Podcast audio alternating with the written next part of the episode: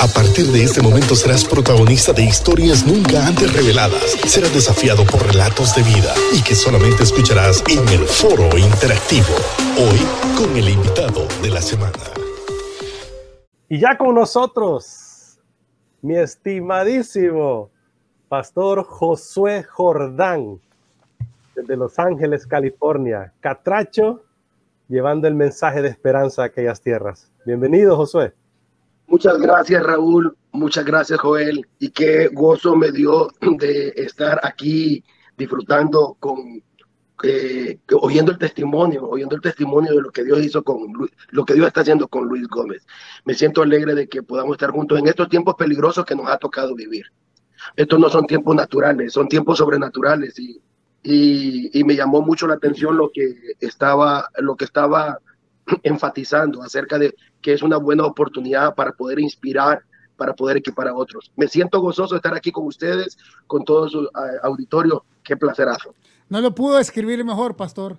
Son tiempos peligrosos, son tiempos que no, o sea, que no podemos quedarnos con los brazos cruzados y seguirlos viviendo así como que, ah, como que ahí vamos. No, definitivamente son tiempos en los que necesitamos estar preparados y listos, no solo para una batalla física, no solo para una batalla, eh, porque la Biblia dice que nuestra batalla no es aquí, no es de puño, sino que es una batalla espiritual. Definitivamente, y, y, usted expresaba algo bien importante, el apóstol Pablo también lo dice así, de que nosotros debemos de pelear pero pelear certeramente. Dice, no golpeo como quien golpeo al aire, porque podemos estar peleando, esforzándonos, luchando, pero si estoy pegándole al aire, si la batalla es acá, pero estoy luchando acá, de nada sirve, aunque yo diga, ay, me he forzado, me, le he puesto toda la carne en el asador. Sí, pero no estamos peleando correctamente, no lo estamos haciendo como dice el apóstol, ¿no? Peleando, tenemos que ser entendidos en los tiempos. Y yo creo que lo que ustedes están haciendo ahora, de crear conciencia de lo que es liderazgo, de lo que es servir, de, la oportunidad que Dios nos ha dado en este momento, porque esto no es un problema, esto es una oportunidad. Todo el mundo miraba a Goliat y decía, qué grande este gigante, pero David decía, qué, grande este gigante, difícil fallar la puntería. ¡Qué gran blanco! Exacto, una oportunidad, había una oportunidad para poder cumplir un diseño y un propósito. Y este es un buen momento para aprovechar. Hay muchas personas que van a dejar pasar esta gran oportunidad que el Señor nos ha dado para poder desarrollar ese diseño profético que tenemos en nuestro vientre espiritual. Cada uno de los que estamos aquí conectados, eh, tenemos un diseño que el Señor nos ha dado. Y estas cosas que están sucediendo es la oportunidad para poder sacar a luz lo que Dios ha puesto en nuestro corazón, el poder servir, el poder, el poder contribuir con nuestra sociedad, el poder levantar al caído. Definitivamente que sí. Josué Jordán es hijo de familia pastoral, hondureño, eh, de las iglesias Asambleas de Dios, de nuestras queridísimas iglesias Asambleas de Dios, creo que la iglesia más grande en el mundo eh, y que ha desarrollado tanta actividad, programas eh, y alcanzado a tanta gente llevando el mensaje de esperanza, ¿verdad? Y de salvación. Josué Jordán Escatracho hace algunos años decidió viajar a tierras del tío San, como le decimos algunos, a Estados Unidos y pastorear la iglesia Ebenezer en Azusa, es verdad, Los Ángeles, California, ¿verdad? Exacto, estamos en la ciudad de Azusa. Azusa es una ciudad del condado de Los Ángeles. Y, y ahí estamos establecidos, establecidos en la avenida Azusa para poder bueno, para poder cumplir el diseño, sí, eh, me siento honrado, para gloria de Dios, como tú lo mencionaste, soy hijo de pastor, nieto de un pastor, bisnieto de un pastor también, Asamblea de Dios. Es linaje. Sí, gloria al Señor, cuarta generación, cuarta generación y, y eh, eh, sabe una cosa, Raúl, he oído, muy, eh, y Joel también, he oído muchos testimonios muy lindos, impactantes, poderosos de, de personas. Precisamente ayer estuvimos en una vigilia y, oía testimonios poderosos acerca de personas como Dios los ha sacado de la violencia, de las pandillas, de la droga, eh, pero también el poder vivir una juventud como tú lo has vivido, Raúl, no eh, eh, como Dios me ha dado la oportunidad de vivir y servir mi juventud para Dios y dedicar, también ese es un testimonio, también ese es un testimonio. Nunca probé un cigarro, nunca probé una eh, cerveza, nunca, eh, eh, nunca tuve, pero esas, eso también es un testimonio, que también podemos vivir una vida bendecida, una vida de victoria, disfrutar la vida sin necesidad de tener esas experiencias dolorosas, ¿no? Y gloria a Dios por aquellos que han tenido una experiencia dolorosa y que han podido salir de ahí ya sea droga, ya sea eh, eh, eh, el mundo del crimen. Y gloria a Dios, porque Dios los, los, usa en su manera. Pero así como, y yo le quiero hablar, aprovechar a los jóvenes, a hablar a los jóvenes que están conectados y que no han tenido esa oportunidad o esa, han tenido ese privilegio de no estar afuera. Es una bendición, es una bendición servirle a Dios en nuestra juventud. Y yo le doy gloria a Dios por eso. Josué, pasaste el proceso del COVID también. Y escuchábamos a viva el testimonio de Luis Gómez en este momento. Cuéntanos cuál fue tu experiencia en este sentido, ¿verdad? Eh, eh, eh, fue, yo estoy agradecido con Dios. estábamos, estábamos en la iglesia y un hermano tenía que salir del estado y me fue a mi oficina para, para pedir oración. Oramos, platicamos y eh, a las dos horas me llama, me dice, mire, como tengo que tomar un avión, me tuve que hacerme el examen. Y ahorita me acaban de llamar dándome los resultados, diciéndome que salí positivo. Ahí acabamos de, y acabábamos de estar conversando, aunque habíamos tomado siempre las medidas, andar con la mascarilla y todo ese asunto. Pero yo le dije a mi familia, mira, no voy a ir a la casa, voy a esperarme acá los tres días para ir a hacerme el examen. Y aquí hay algo bien importante, y es el hecho de que, es el hecho de que, uh, de que esta persona, aunque no tenía síntomas, pero habló, me habló a tiempo y me dijo, mira, tuve esta, eh, tuve esta situación, tuve esta situación y, y bueno, yo me notificó, porque me notificó, eh, y yo le agradezco eso, es, parte de la responsabilidad, que si nosotros hemos sido, ser, tener COVID no es pecado, tener COVID, tener COVID no, no, es, no es, bueno, es una enfermedad. Entonces, al adquirirlo, el compartirlo con las personas que estuvieron alrededor es una muestra de responsabilidad. Y fue lo que el hermano hizo.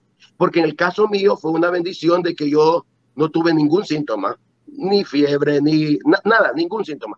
Hice toda mi cuarentena, hice todo mi proceso sin ningún síntoma, ni dolor de cabeza, ni nada, de, nada de nada. Entonces, eh, pero si el hermano no me hubiera notificado, no anduviera repartiendo COVID yo de regalitos de Navidad, eh, eh, porque, no, porque no, porque no, no tenía ningún síntoma, pero por la responsabilidad que tuvo el hermano de notificarme, entonces eso sirvió para que no, no infectara a muchas personas. Entonces, es, de movernos con sabiduría en estos tiempos. Eso es bien importante. Yo creo que la responsabilidad no solamente viene con, con, el, con el vecino, con el prójimo, para dar también la responsabilidad y el cafecito para los demás, varón. Solo él toma café. Entonces yo creo que la responsabilidad, pastor, también viene en decir, eh, soy positivo de COVID, por favor, te llamo porque ayer estuvimos platicando y me fui a hacer el examen hoy porque me sentí mal y soy positivo. Entonces yo creo que esa es una responsabilidad que todos debemos de tener. Y la otra cosa es, cuando usted sepa que su amigo con el que platicó, con su amigo con el que platica, es positivo en COVID, no lo, no lo margine, pues o sea, muéstrese más bien amigo para saber qué puede, en qué puede servir, porque como usted dijo, hay gente que mira mal a la persona que tiene COVID. Uy, tiene COVID, de lejos. No, o sea, es, está bien, tome sus medidas, pero también ofrézcase. Ocupas algo, te puedo servir en algo, te llevo algo y te lo dejo ahí en la puerta de la casa en una bolsita y me voy. Salga corriendo como loco, vaya. Pero tampoco es que, tampoco es que tiene lepra, pues, no. O sea, simplemente es con seguridad, con bioseguridad, pero siempre, como hablábamos con Raúl, ofreciendo, viendo qué más puedo dar. Raúl. Y ligo ese pensamiento de Joel, Pastor Josué Jordán. ¿No cree que la iglesia a veces es muy, muy espíritu flautica? Vamos con oh, los tacos de frente. Vamos con los tacos de frente. Porque oh, pastor, que aquí somos. Son tiempos sobrenaturales, de acuerdo, Josué Jordán. Pero no nos olvidemos que nuestros pies están en tierra y vivimos en ámbitos también naturales de vida. hay que voltear a ver al prójimo. Y la esencia de la vida humana que el Señor nos dejó es, ama al Señor tu Dios sobre todas las cosas, pero también a tu prójimo como a ti. Y esa verdad que construye humanidad, la estamos deconstruyendo. Y yo creo que la iglesia ha sido demasiado espíritu flautica y vamos a orar por el hermano para que se le quite el COVID. Y ahí no más, y más parece una oración pasiva, que no, no sé si existe la oración pasiva, pero creo que sí.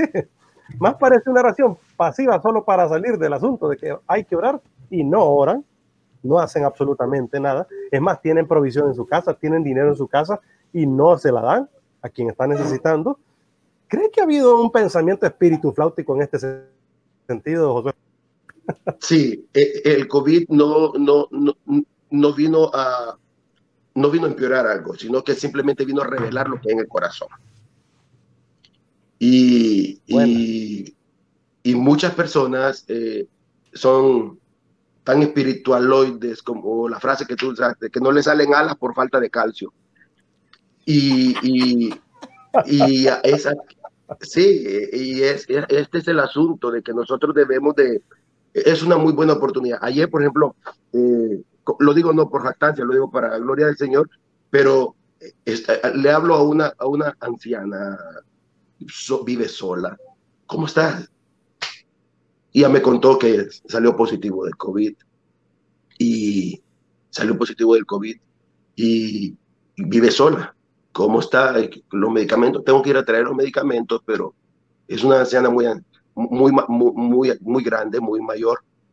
Entonces, vi como una oportunidad, no, no te preocupes, vamos, y fuimos con mi esposa, fuimos a la farmacia, le llevamos los medicamentos y como dijo Joel, se lo dejamos en la puerta de la casa y nos fuimos, y nos fuimos. En la vigilia, dos personas que eran vecinas de ella llegaron a la vigilia de anoche y dije, qué manera de evangelizar, qué manera de ganármelos para Cristo. Ni les hablé a ellos, pero el hecho de, el hecho de que haya tomado la acción de poder llevarlos a la, de, hacer una obra, pude revelar a Cristo. La gente no ve a Cristo, la gente nos ve a nosotros. Entonces, tenemos que revelar a Cristo en nosotros. Por eso el apóstol dijo que nosotros somos cartas leídas. La gente no lee Biblia, la gente nos lee a nosotros. La gente no ve a Cristo, nos ve a nosotros. Y es el mm. punto. Eh, debemos de revelar a Cristo en todo lo que nosotros hacemos. Usted ha dicho una gran verdad. Yo creo que es un buen momento para, para concientizarnos nosotros, porque todos nosotros estamos expuestos a eso. A veces por, a veces por tomar las medidas de precaución, por tomar los cuidados que, que es normal, que hay que tenerlo, pero podemos caer en el otro extremo, como dijo Jesús, que por haberse multiplicado la maldad, el amor de muchos se enfriará. Entonces entramos en una frieza impresionante con el pretexto de que me estoy cuidando y todo ese asunto, pero siempre hay una oportunidad de poder servir, siempre hay una oportunidad de poder apoyar.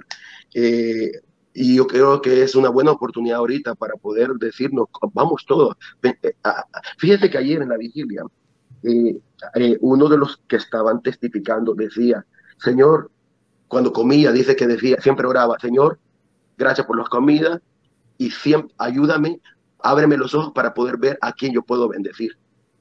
Entonces estaba contando de que una persona que es un ministro que está haciendo una obra en la India, le llamó y le contó. Y, como él sabía que le iba a contar el proyecto como para, para poder pedirle contribución para el proyecto en la India, él lo ignoró, ignoró la llamada. Y, y contaba, ¿verdad? Él. Y, y después una segunda llamada y lo volví a ignorar. Y después me fui a orar y hice la misma oración, Señor, ábreme los ojos para poder entender a quién yo debo de bendecir. Y en ese momento fue cuando el Señor le hizo entender. Y no me estás pidiendo que te dé una oportunidad de poder servir a alguien. Y ahora que te lo estoy dando, estás ignorando la llamada. Entonces, y a veces nos pasa eso. Le pedimos, Señor, úsame, úsame. Pero estamos allá arrodillados, estamos sentados pidiendo que nos use. Y Dios no hace nada. ¿Y por qué no hace nada? ¿Y cómo te voy a usar si estás sentado? Te movete, hace algo, porque cuando hagas algo, entonces, ¿qué te voy a usar? Realmente sí. Otra cosa que yo creo que es bien importante, pastor, es, está la persona que está enferma, sí, definitivamente sí. Pero yo el jueves le hablé a Joana, ¿cómo estás, Joana? Bien, me dice Luis, no, no, ¿cómo estás vos? O sea, ¿cómo te sentís? O sea, Y, y hay, hay gente, o sea, usted tiene un familiar, usted tiene un amigo, un vecino que está enfermo, sí, pero ese familiar, ese amigo, ese vecino, también tiene un contexto que lo rodea. También tiene una esposa, también tiene un hijo, también tiene una mamá, un papá que pasan preocupados. Acérquese a ellos y pregunte, o sea, ¿cómo está su hijo? ¿Cómo está, cómo está usted? ¿Cómo están todos en casa? ¿Necesitan algo? Porque realmente está bien y yo entiendo que la idea es siempre estar pendiente de la persona que está ahí, que está, que, está eh, convaleciente, pero hay gente alrededor que no duerme. Hay gente que, por ejemplo, Joana me decía, quisiera pasar orando todo el tiempo, pero no puedo ni pegar los ojos para dormir. Y, yo, y, me dijo, y me dijo algo, Joel, y he sentido paz. Y lo único que se me ocurrió decirles, a eso se refiere el Señor. En el mundo van a andar, pero hules, pero tranquilos. La paz que sobrepasa todo entendimiento, esa paz que no vas a entender por qué tenés paz en medio de la crisis, esa es la paz que yo les doy. Entonces yo creo que también como, como parte de, nuestro, de nuestra vida cristiana es preocuparnos no solamente por el punto, sino por todo lo que rodea, por todo. ¿Por qué? Porque hay una anciana y usted dijo, yo fui a ayudar a una persona y me salieron dos que solo vieron. Y yo creo que eso es bien importante, pastor. El, el preocuparnos de manera integral por todo, por toda una sociedad, por todo lo que nos está pasando. Cabal, perfecto lo que dijiste, Joel. Y lo ligo a este pensamiento, Pastor José Jordán. ¿Qué hemos hecho mal en las iglesias? Vea qué pregunta, ¿verdad? ¿Qué hemos hecho mal en la iglesia que dimos un mal concepto de la misión? Porque creo que la iglesia es demasiado cúltica. Si no va al culto el domingo a las 10 de la mañana o a las 5 de la tarde, olvídese. Es más, creo que algunos cristianos dirían, Señor, no vengas el domingo. Mejor venite el lunes que no hay culto y no hay nada, porque el domingo es el culto, hombre. Entonces creo que la iglesia tiene conceptos muy arraigados en lo litúrgico, en, la, en lo cultico, en los programas. Y al estar metidos en los programas, en las actividades, en los teclados a comprar, en los, en las, en los bloques a comprar, en la estética de la iglesia local, nos olvidamos de la iglesia, las personas. ¿No le parece, pastor? Fíjese que esta, esta pandemia nos cerraron los templos. Y esto nos reveló un problema muy grande que usted lo acaba de hablar ahorita. Como hemos tenido la mentalidad de que iglesias solo son cultos, entonces también no solo se cerraron los templos, también se cerró la iglesia. Y, y la iglesia, aunque los templos estén cerrados, la iglesia puede seguir abierta porque la iglesia no es solo exaltar a Dios, la iglesia incluye evangelismo, incluye comunión. La iglesia incluye formación, discipulado, incluye activación, levantar a otros, eh, eh, servir a otros. La iglesia, iglesia es más que cultos. Eh, los cultos es parte del propósito. Fuimos creados para adorarle en comunión. Claro, eso es parte, pero eso solo es una parte. Si vemos la iglesia tal como Jesús lo reveló, iglesia es evangelizar, es edificar, es equipar, es enviar, es servir, es, es, es hacer comunidad, es, es, es ayudar al prójimo. Y entonces hay una buena, es una buena, es, es, y sigue siendo una buena oportunidad de, eh, de poder reunir bienes, de poder compartirlo con otros, de poder enviar donaciones, etcétera. Entonces, iglesia es más que eso. Y eso nos mostró, la, eh, nos reveló, por eso eh, hablaba al principio, el COVID no vino a darnos un problema, sino a revelar un problema que ya estaba en nosotros. Entonces, iglesia es mucho más que los cuatro paredes, es mucho más que el culto del domingo. Iglesia es servir, iglesia es apoyarnos unos con otros una llamada telefónica, como lo mencionaba, de la, persona que tú llamaste y del que tú eh, eh, eh, le, le, diste una palabra de ánimo. Eso es iglesia. Eso es iglesia. Iglesia es eso de poder ir y abrirle y, y, hacer un, un, mandadito. E, e, eso también es iglesia. Eso es servicio. Pastor, ¿para qué le hemos tenido miedo a una palabra que, que, para nosotros como, como cristianos espirituales, aleluya, que volamos y flotamos y no pecamos? y es la palabra social. Mire, pastor, yo creo que no hay, no hay, es que mire, ser cristianos en la iglesia es bien facilito, dejémonos de cosas, o sea, es bien facilito el domingo ponerse la camisa, la corbata, no ponga corbata, ponga la, la máscara, dijo aquel hombre. Mira, vaya, pues vamos a, ponernos el disfraz de cristiano y nos ponemos la camisa, la Biblia bajo el brazo, en la faja, lustramos los zapatos y nos vamos. Usted pasa enfrente de cuántos vecinos suyos para ir a la iglesia. ¿Cuántos vecinos suyos saben que... Uy, tenemos un montón de mensajes aquí en privado. Creo que vamos, en dos minutos vamos a conversar por aquí. Contestaste. Entonces yo creo de eso, pastor. Creo que el, enfoque social, e, e, ese Jesucristo yendo a los pecadores, Jesucristo yendo a los necesitados, lo hicimos a un lado por Jesucristo reunido con sus discípulos y con los que creían en él. Y creo que al final de todo estamos perdiendo el enfoque y creemos que Dios es la iglesia y no. Dios está fuera de la iglesia. La iglesia es, es el resultado de eso. Vamos a comerciales. Así es, vamos a pausa comercial en Logos CPM. Regresamos aquí a esta plática entre amigos con el pastor Josué Jordán, también Joel Castro con nosotros, y ahí está Luis Gómez. Está en pie nuestro amigo Luis Gómez. Vamos a la pausa en Logos, regresamos, pero continuamos en las plataformas digitales. Y aquí estamos como diría Marco Vidal, aquí estamos. Entonces, Gracias a la sintonía. Hay, muchos mensajes, Joel, si quieres leer. Sí, aquí tengo, tengo varios mensajes. A ver, aquí estamos. Dice, por ejemplo, aquí, vamos a ver por dónde me quedé. Bendiciones. Ok. Mm, mm, mm, aquí. Dice, Santo Padre. Liti J. Ayala. Oh my God. Así empezó. Oh my God. Hermanos, Dios les bendiga. Jamás me imaginé ver al pastor Josué Jordán en el programa del hermano era parte del Radio Estrella de Oro. Una voz que clama, siempre me acuerdo de eso, en el desierto. Dice, me encanta escucharlo en el programa de su incluso fue de mucha bendición para mi vida y la de mi familia, porque recuerdo bien que yo pedí oración por mi hijo y la honra y la gloria sea para Dios. Me gustaría saber cómo encontrarlo en las redes sociales. Pastor José Jordán, ¿cómo lo encuentran en las redes sociales para seguirle? Qué gozo, qué gozo poder saludarle y saber este testimonio. No, pues eh, Josué Jordán y si le agrega la palabra Azusa, que es la ciudad donde estoy pastoreando, entonces me va a encontrar mucho más fácil. Josué Jordán Azusa en, el Facebook. Ok, luego aquí nos dice Delmi García, que Dios les bendiga. Luego eh, Greville Méndez, gloria al Señor por la vida del pastor José Jordán, gran siervo del Señor. Y luego dice eh, Virinia Paz Jordán, ¿es familiar? Mi esposa. Ay, hombre, cómo no. Vamos, vamos aquí porque si no, no, no hay muerte. la de la ah, la cartera. ¿Cómo que no?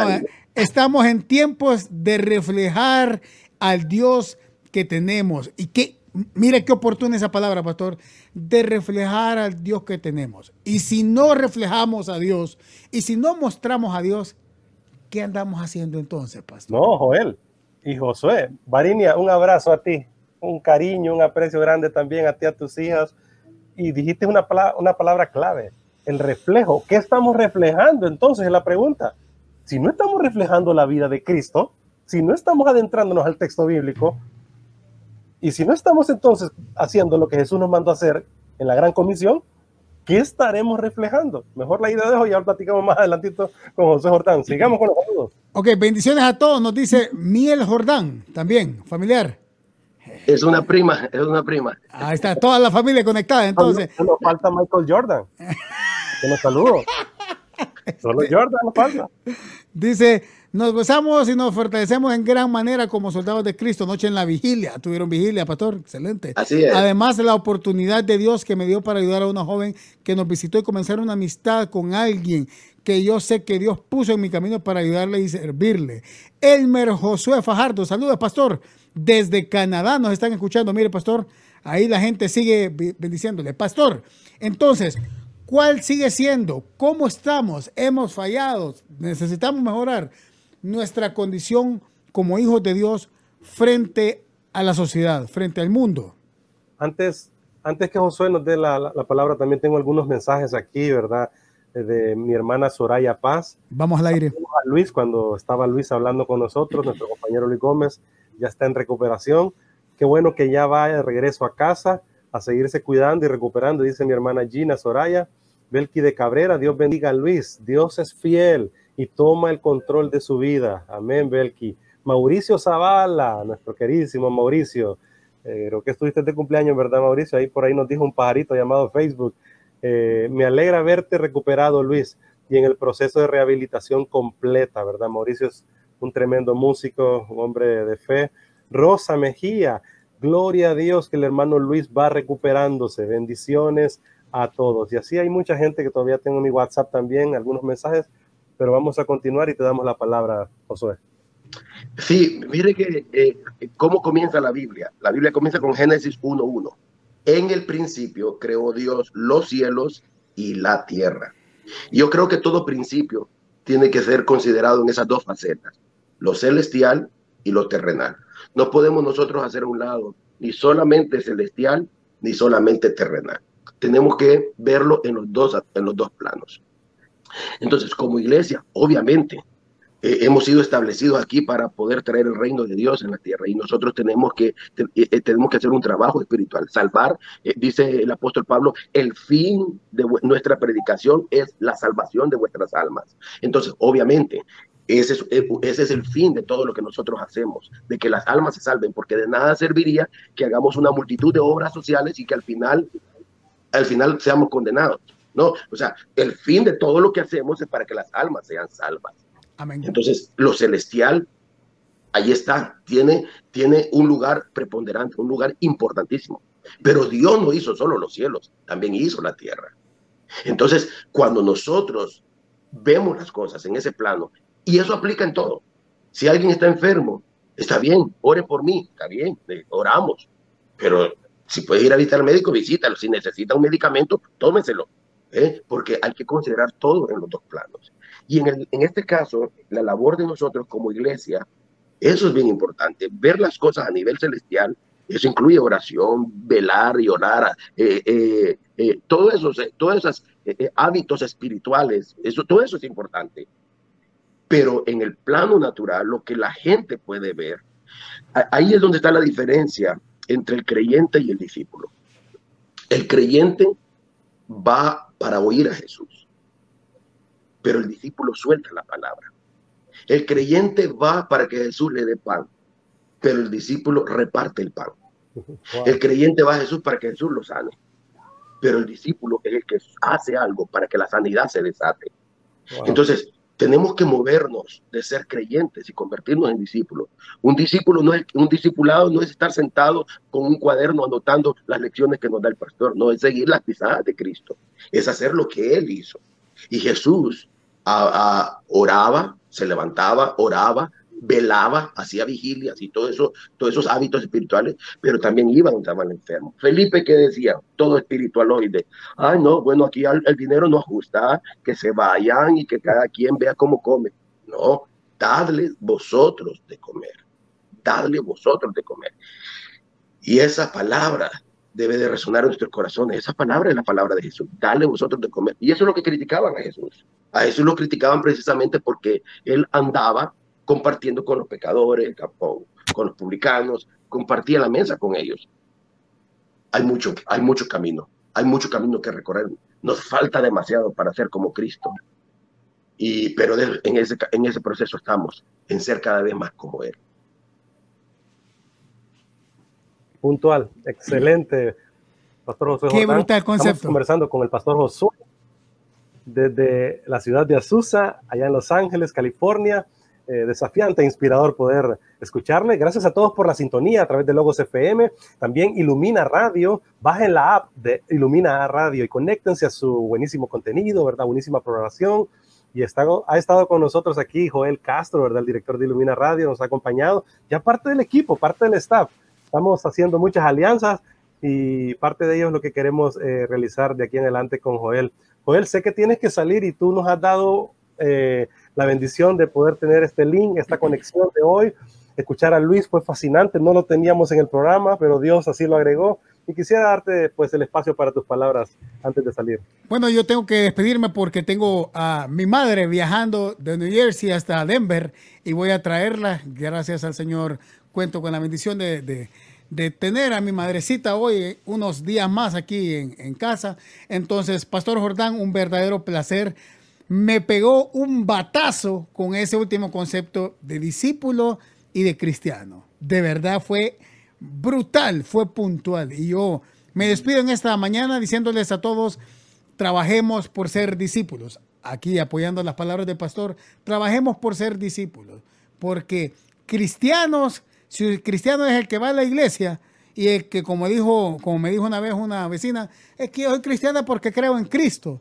Ah, ya.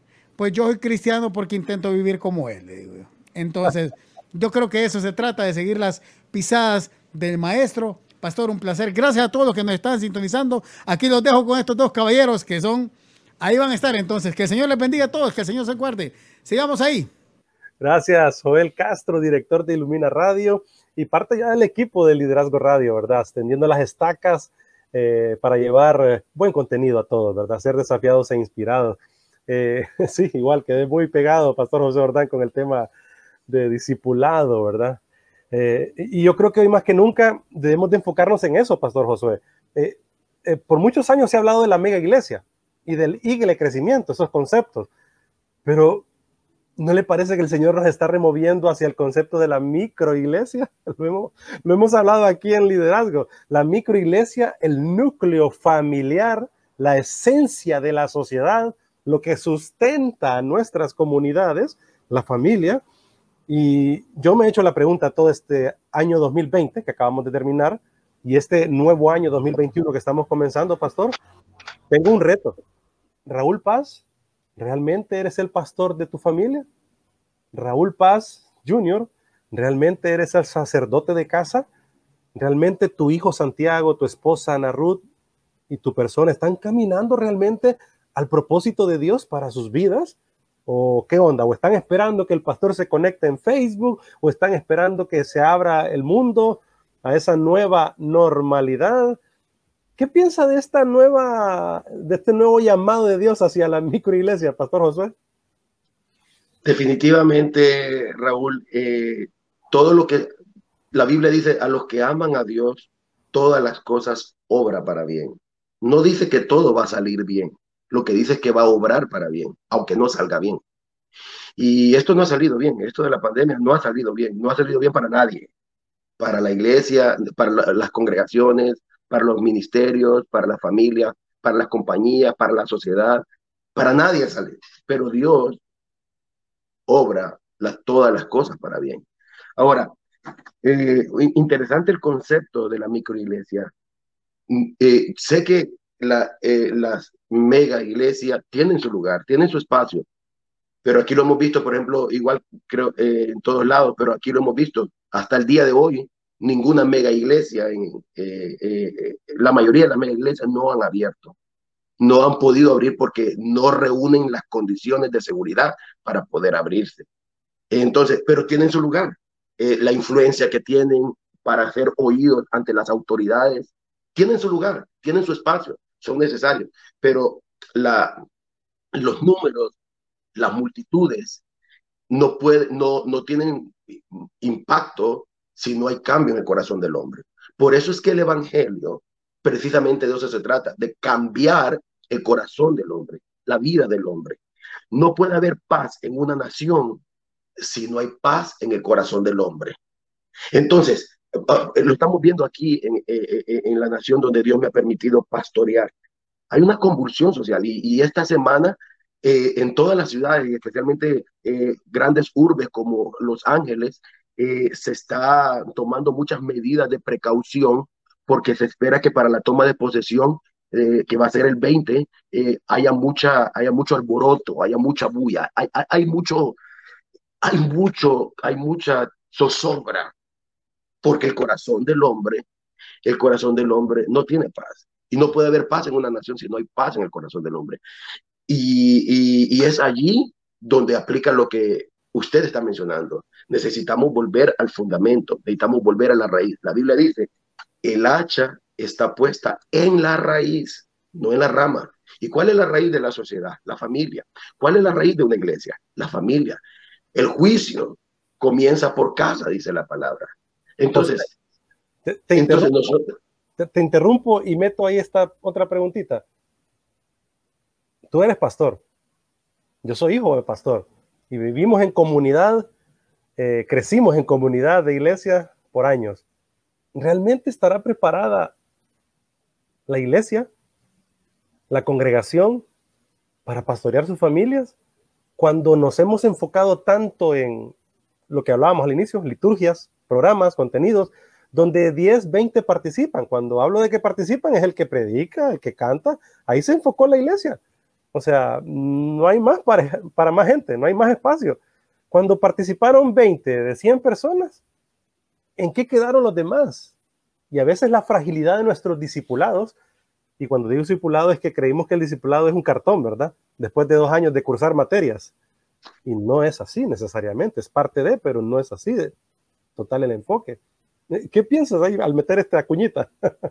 Sí, mira, eh, eh, tenemos que analizarlo. Todo tiene su lugar, obviamente, todo tiene su espacio. Es necesario en el modelo, en el modelo bíblico, la iglesia era la iglesia que está en tu casa, dice. O sea, y también hablaba de la iglesia como la iglesia de la ciudad y como la iglesia mundial. Todo tiene su espacio, todo tiene su lugar. El problema es cuando no tenemos balance. Ese es el detalle, cuando no tenemos equilibrio. Y si vemos todo solo en la congregación, hay un problema, hay un desbalance. Es, es como el potasio en el cuerpo. El potasio es importante, es, es saludable, pero mucho potasio nos, nos arruina las uñas, nos arruina, nos hace daño. Lo que nosotros necesitamos en nuestro cuerpo es balance, lo que nosotros necesitamos en la iglesia es un balance.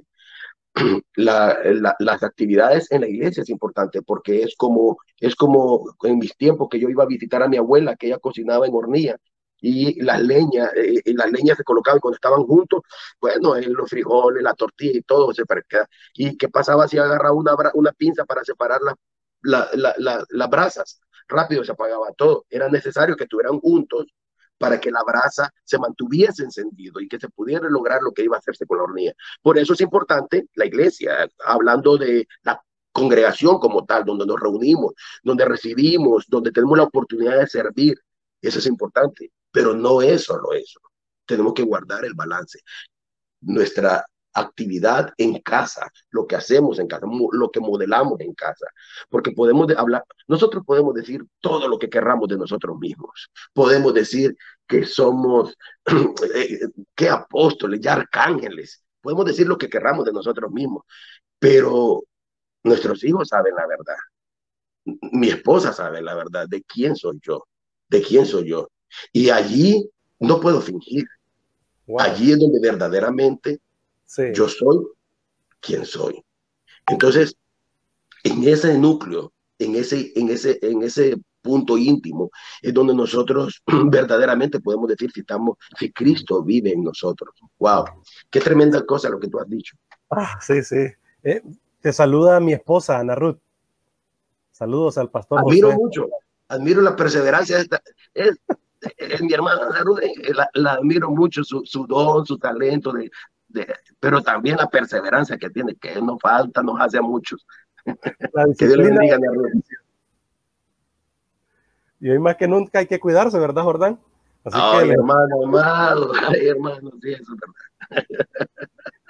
Muchos hablan del pecado del orgullo, el pecado de aquí, el pecado de allá, y se nos olvida el pecado del mira, de la glotonería, ¿verdad? Del un cuchillo en mi boca, dice la palabra. No, ahí es cierto, ahí tenemos que trabajar duro. Dios, bendiga a Ruth. Qué bueno, qué bueno. Eres una inspiración. También te saluda Yolanda Velázquez. Kenia Barahona, bendiciones, Pastor Josué Jordán.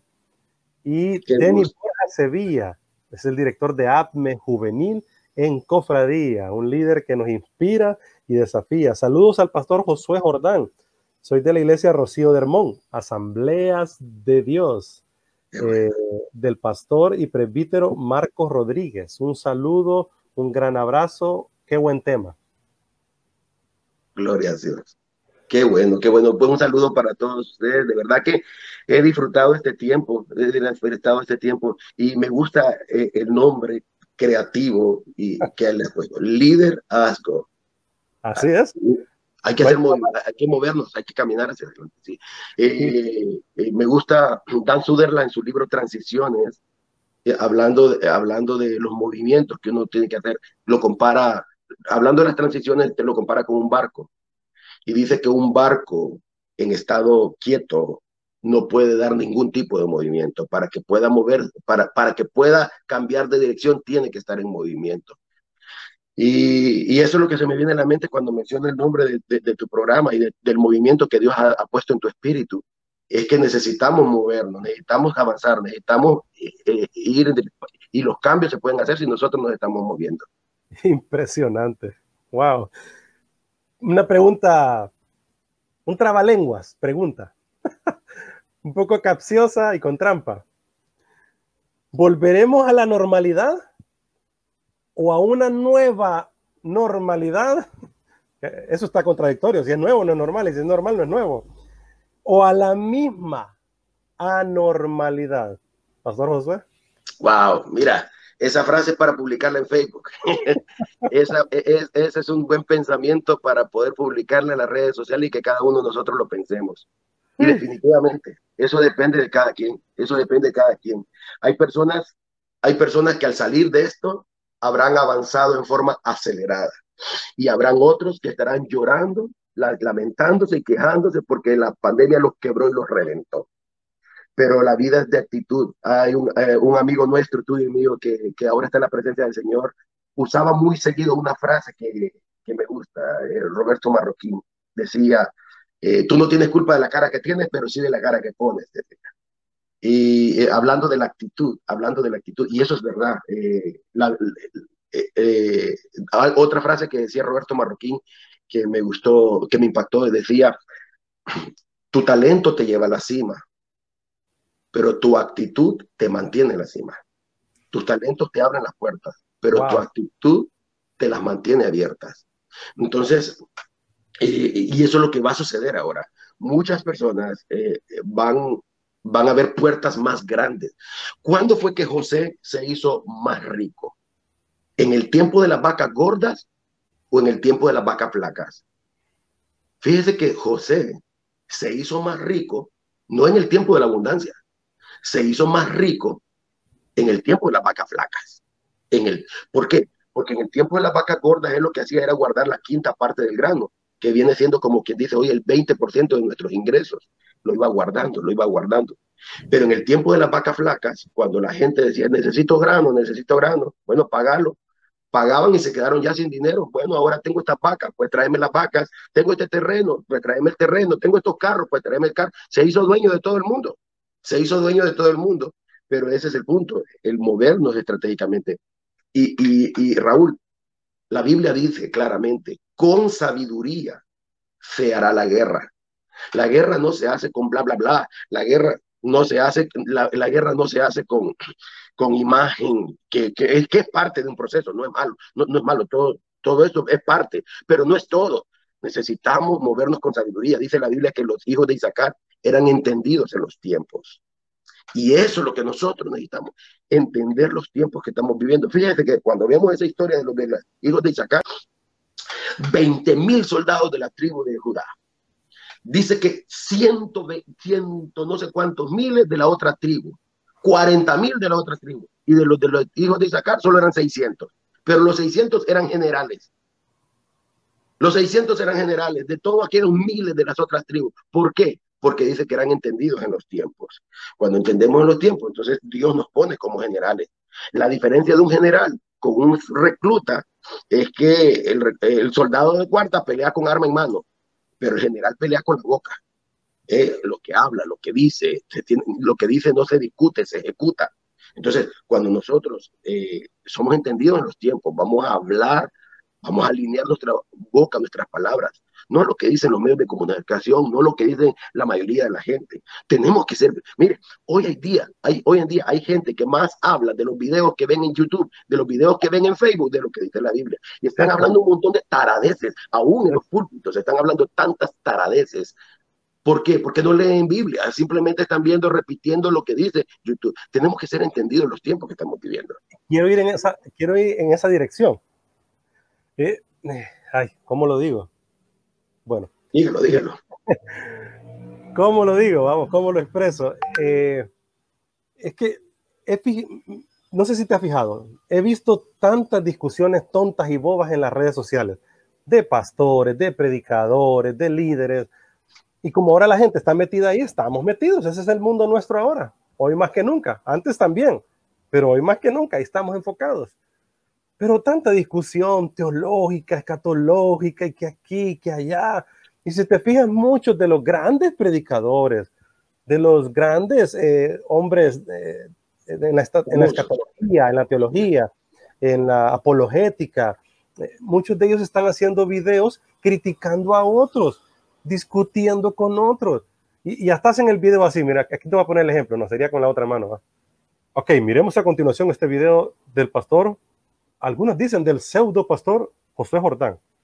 Y ya, qué, horrible, ya desde ahí va atacando, va con, con criterio, ah, no sé, y empiezan a hablar de ese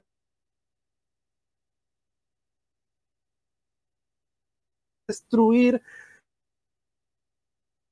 eh, yo entiendo eh, falsos profetas y todo el rollo que se dice, pero yo creo que eh, sembrando la verdad se va a marchitar el error, la mentira.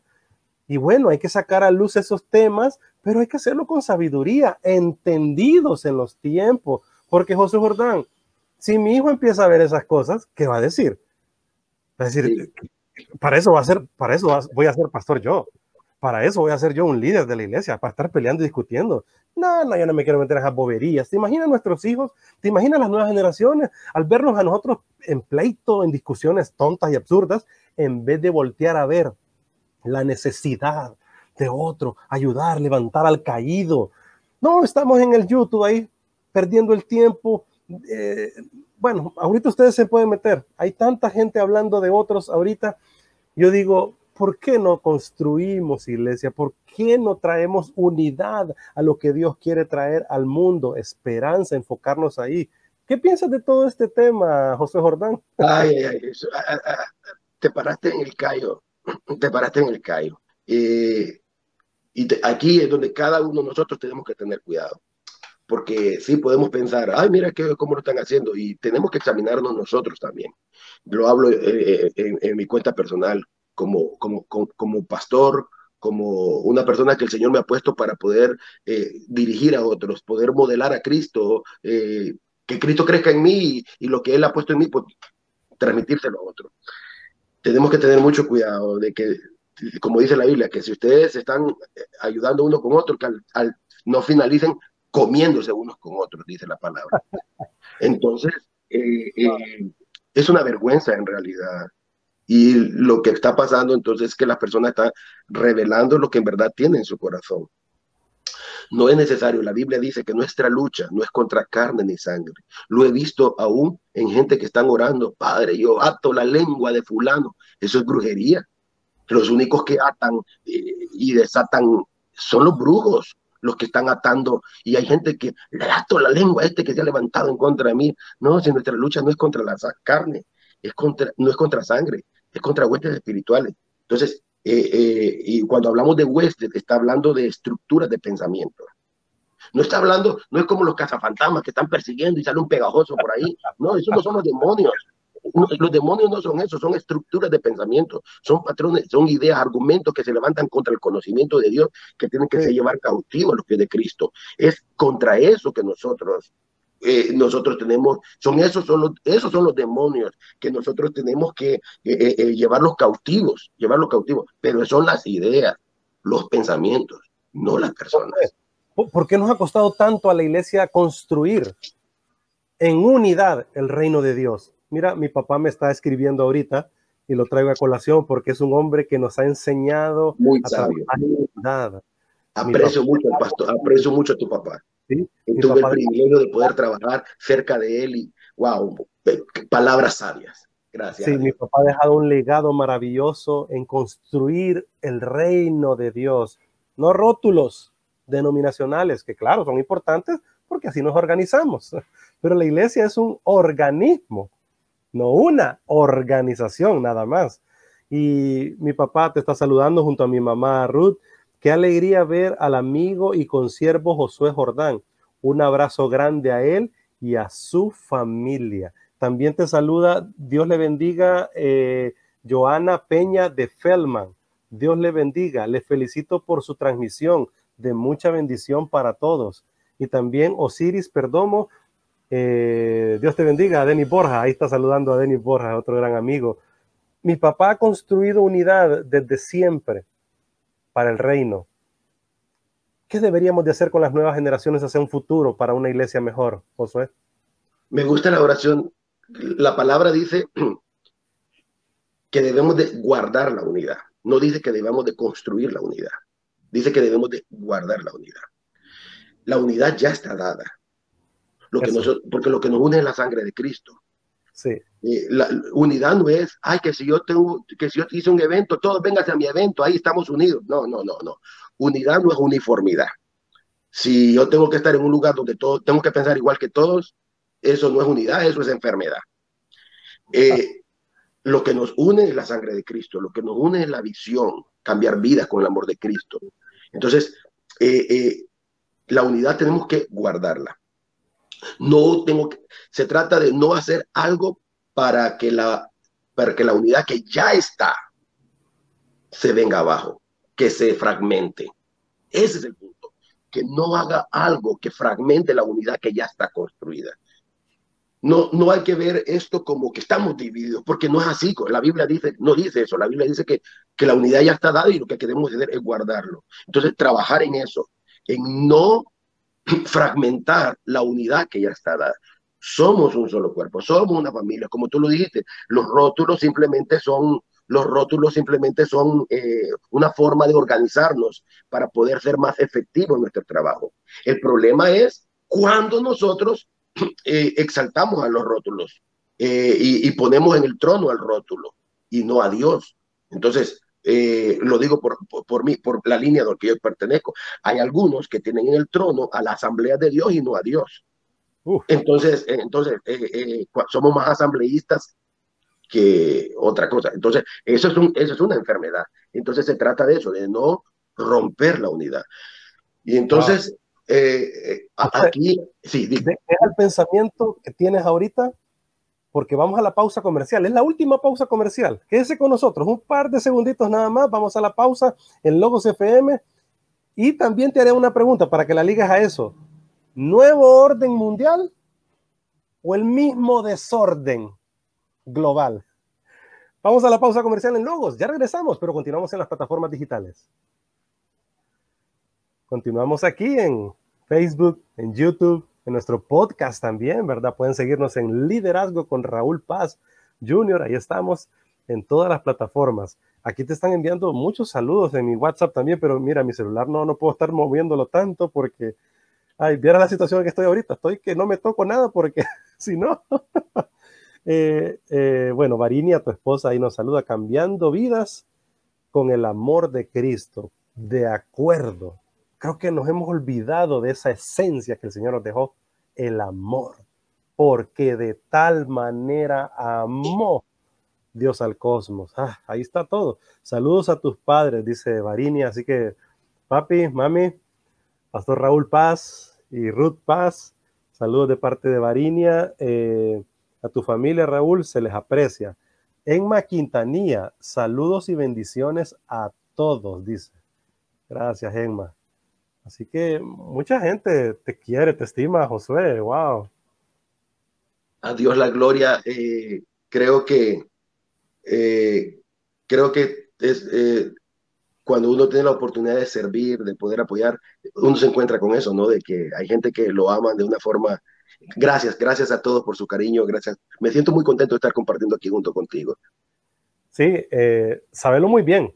Esta va a ser la plática primera pero no la última.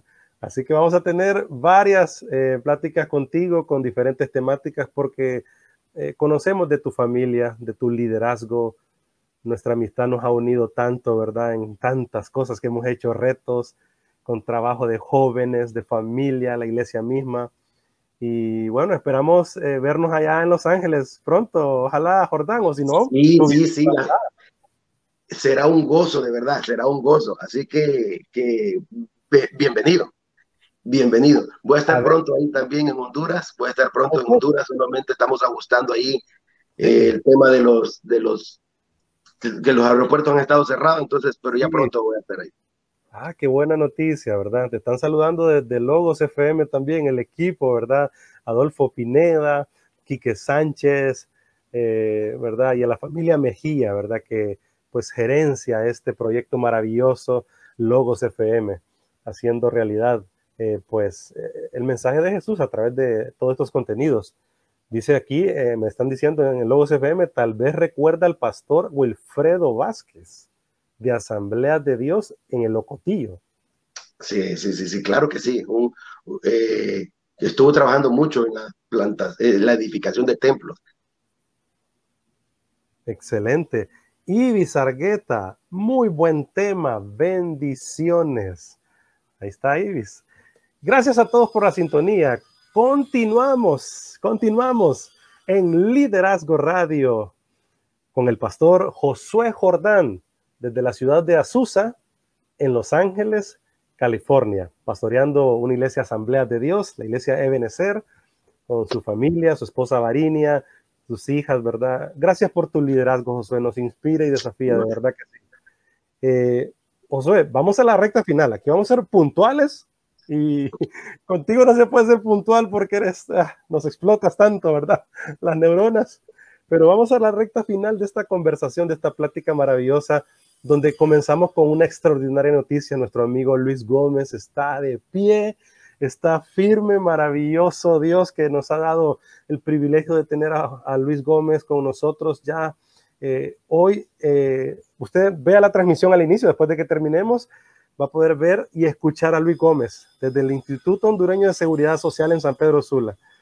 Él nos envió saludos y ya está eh, listo para pues ser dado de alta y bueno, continuar el proceso en casa. Así que Muchas gracias al Señor, muchas gracias a todos por siempre esas oraciones, por las conexiones, por el apoyo económico, el respaldo en palabras, con ese WhatsApp, con ese mensajito, con ese audio.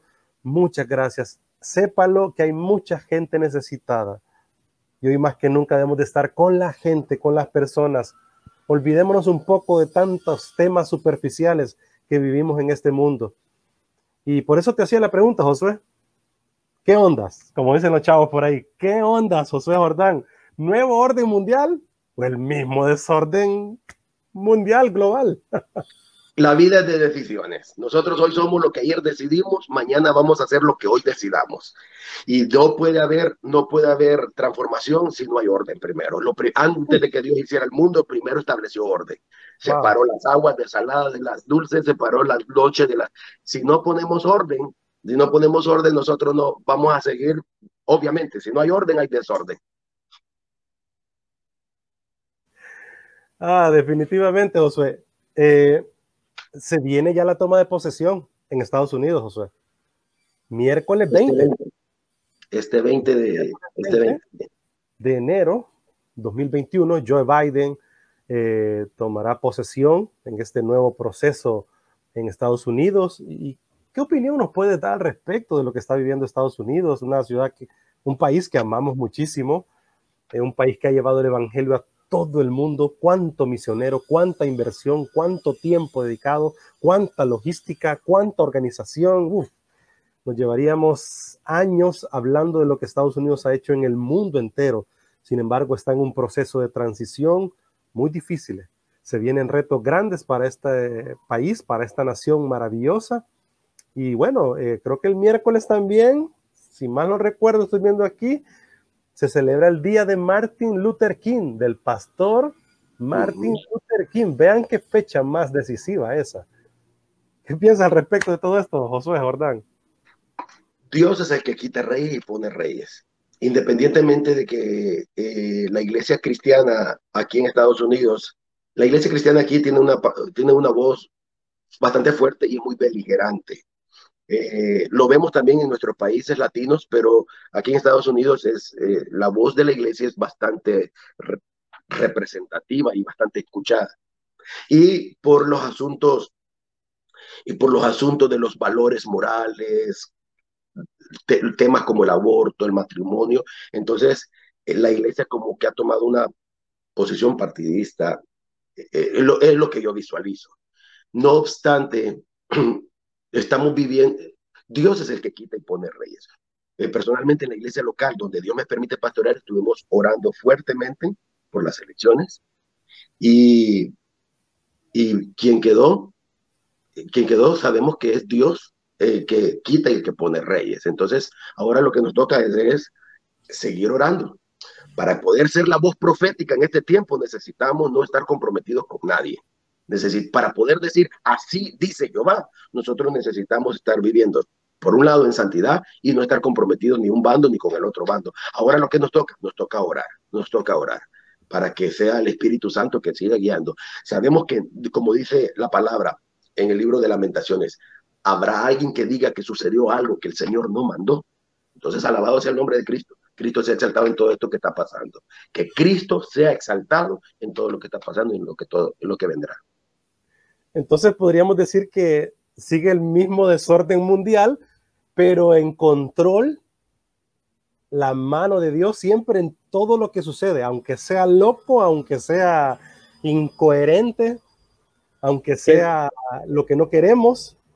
Génesis 1.2 dice que la tierra estaba desordenada, vacía y seca, pero el Espíritu de Dios se movía sobre la faz de la agua. Entonces, eh, definitivamente, definitivamente, Dios nos está rascando la cabeza diciendo, ¿y aquí qué pasó? No, no, no, no, no, no. Dios sigue siendo Dios. Dios con pandemia, Dios sigue sentado en su trono. Sin pandemia, Dios sigue siendo Dios. Ahora somos nosotros los que debemos, los que podemos acelerar el proceso del cumplimiento del diseño de Dios o retrasarlo. Dios no tiene prisa. Dios inventó el tiempo y nosotros la prisa. Entonces, nosotros lo que tenemos que hacer es establecer orden. Por ejemplo, hoy en día sucede eso de que la iglesia de nosotros es una línea pentecostal, entonces oramos y levantamos mucho la voz y en nuestras oraciones somos muy eh, eh, fervientes, muy emotivos cuando oramos. Y mucha gente oran, lloran, se postran, caen al suelo y cuando se levantan siguen desordenados, siguen vacíos y siguen secos. O sea, se movió el Espíritu Santo, pero siguen desordenados, vacíos y secos. Entonces, no se trata del mover de Dios. Dios sigue, Dios sigue siendo Dios, Dios se sigue moviendo. El punto es si yo no tomo, si yo no llevo mi carne a la cruz, si alguno quiere ser mi discípulo, tome su cruz cada día. Niéguese a sí mismo, tome su cruz cada día y sígame. Entonces necesitamos tomar, llevar nuestra carne a la cruz del Calvario, nuestros patrones de pensamiento, esa estructura mental, llevarlo a los pies de Cristo para que sea Cristo el establecido, el Cristo el que gobierne en todo lo que nosotros hacemos. Wow, sí. Eh, ay, siguen tantos saludos, ¿verdad? Muy buen tema, Ibis Argueta, desde Valencia, España. Pues hombre, pues hombre, muchas gracias. Eh, José Jordán maneja muy bien la cheta, así que puedes saludar, José. Un gran Ibis Argueta, Emma Quintanilla, Dios es bueno, Dios en control. Suyapa Flores, bendiciones, saludos a mi prima Varinia, desde San Pedro Sula. Y también Osiris Perdomo, aleluyota, dice, ¿verdad? Eh, qué lindo tiempo poder compartir contigo, Josué, y con toda la gente. Josué, voy con los tacos de frente aquí en otro temita. Las redes sociales. Se está viniendo una persecución y una cosa que nunca se había visto contra mucha gente, contra los que hablan eh, de la familia, contra los que hablan por la vida, contra los que hablan por eh, Dios, por la iglesia, o sea, casi la mayoría de temas que construyen humanidad están siendo cegueteados, como decimos aquí, ¿verdad? ¿Y qué onda, Jordán? ¿Y si nos quitan las redes sociales? Entonces, ya no somos iglesia, ya nos quitaron el templo.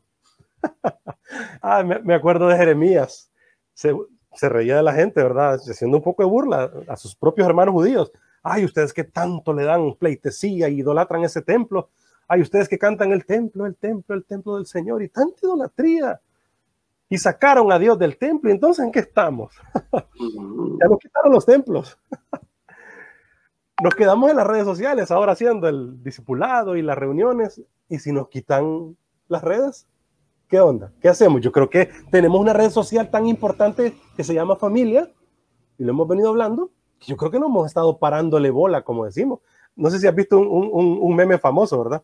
El WhatsApp de antes. La señora doña Chencha ahí en la esquina con todas las doñas de la cuadra, papá. hablando y, platicando. Las redes sociales son una bendición. Las redes sociales son una bendición y, Jesús cuando dijo, os haré pescadores de hombres, obviamente al pescar hay que pescar con redes. Y las redes de hoy en día son estas redes sociales. Ahora, sí tenemos nosotros que limpiar las redes. Dice la Biblia que, Pedro estaba limpiando las redes porque había agarrado mucha basura. Entonces, nosotros tenemos que analizar a ver si, si, si, lo que estamos hablando, si lo que estamos hablando es, es extremista, sin tener fundamentos, sin tener bases, entonces eh, algunos van a ser censurados precisamente porque les falta sabiduría a la hora de poder expresar una idea. Entendidos en los tiempos. Exacto. Entonces, y, a veces somos usados como tontos útiles del sistema.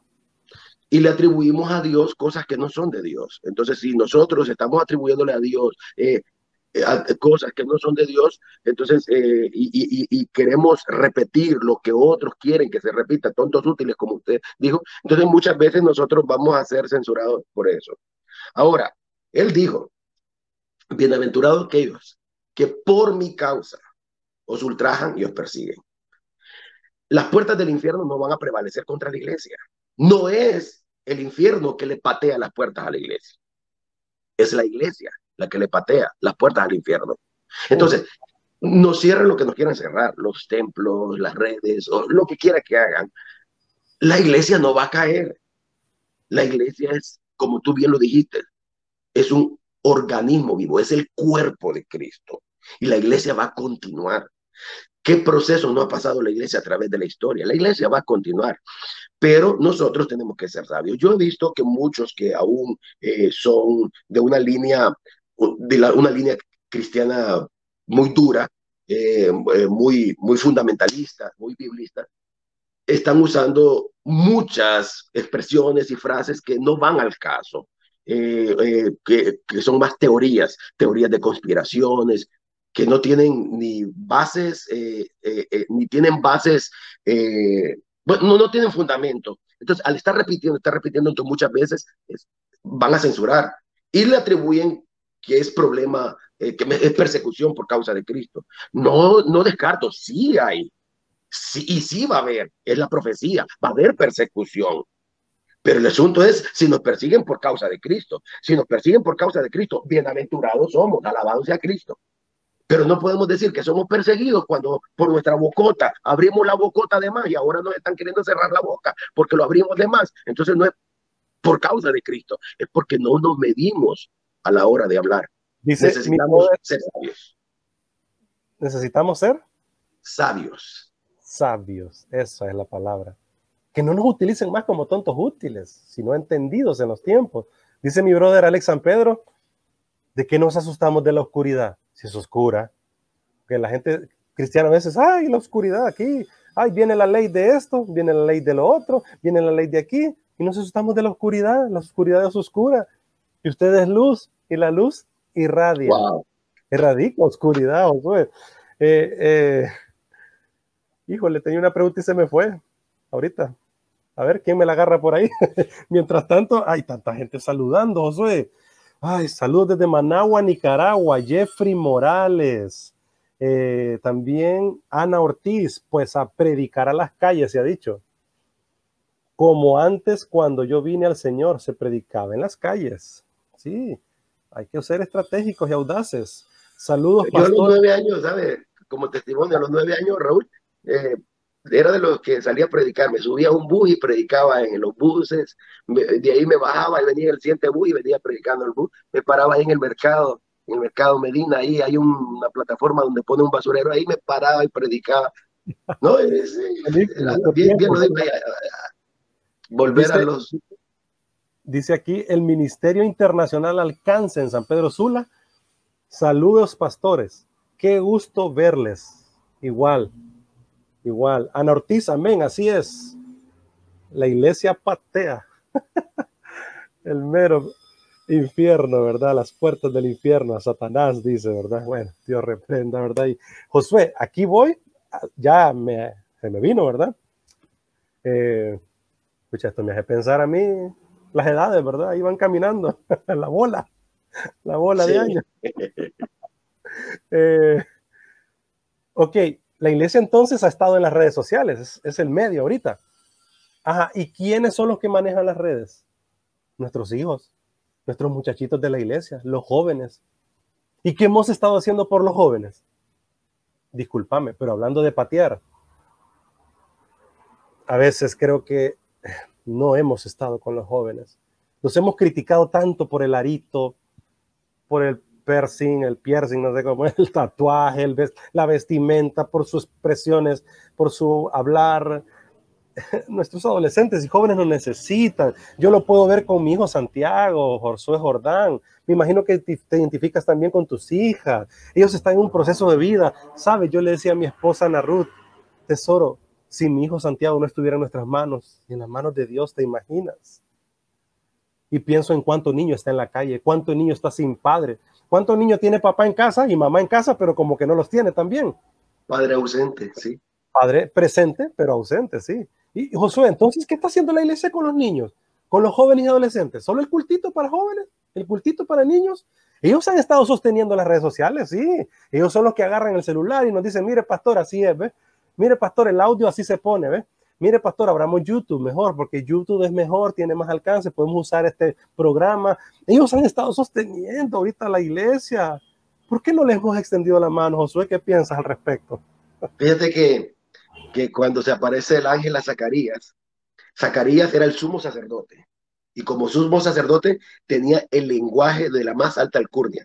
Y su hijo, Juan el Bautista, ¿cómo hablaba? Generación de víboras, eh, aquel se vestía con lino fino, hasta el calzoncillo dice que era lino de blanco, finísimo.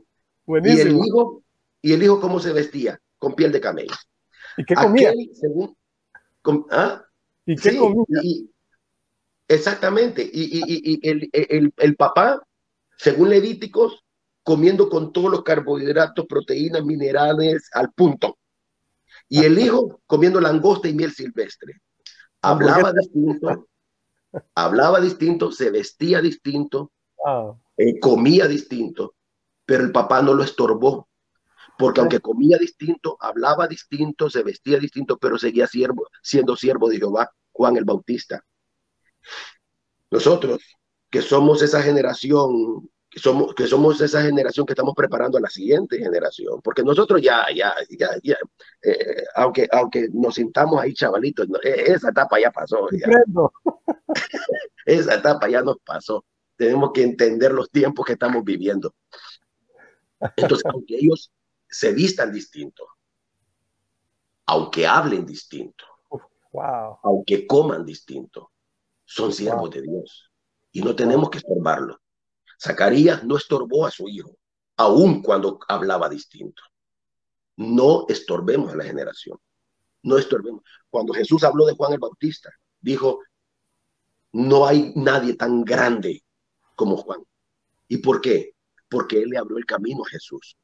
Cuando nosotros le abrimos el camino, le ponemos el camino a Jesús, cuando abrimos el camino a Jesús, cuando hacemos que el camino sea fácil para que Cristo llegue, para Dios somos grandes para Dios somos grandes.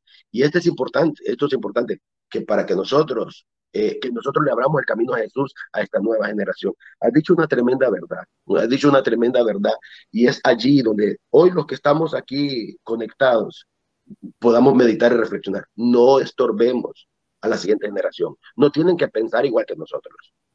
No tienen que vestirse igual que nosotros. Son siervos de Dios, aunque piensen distinto, aunque hablen distinto, no estorbemos a esa siguiente generación. ¡Wow!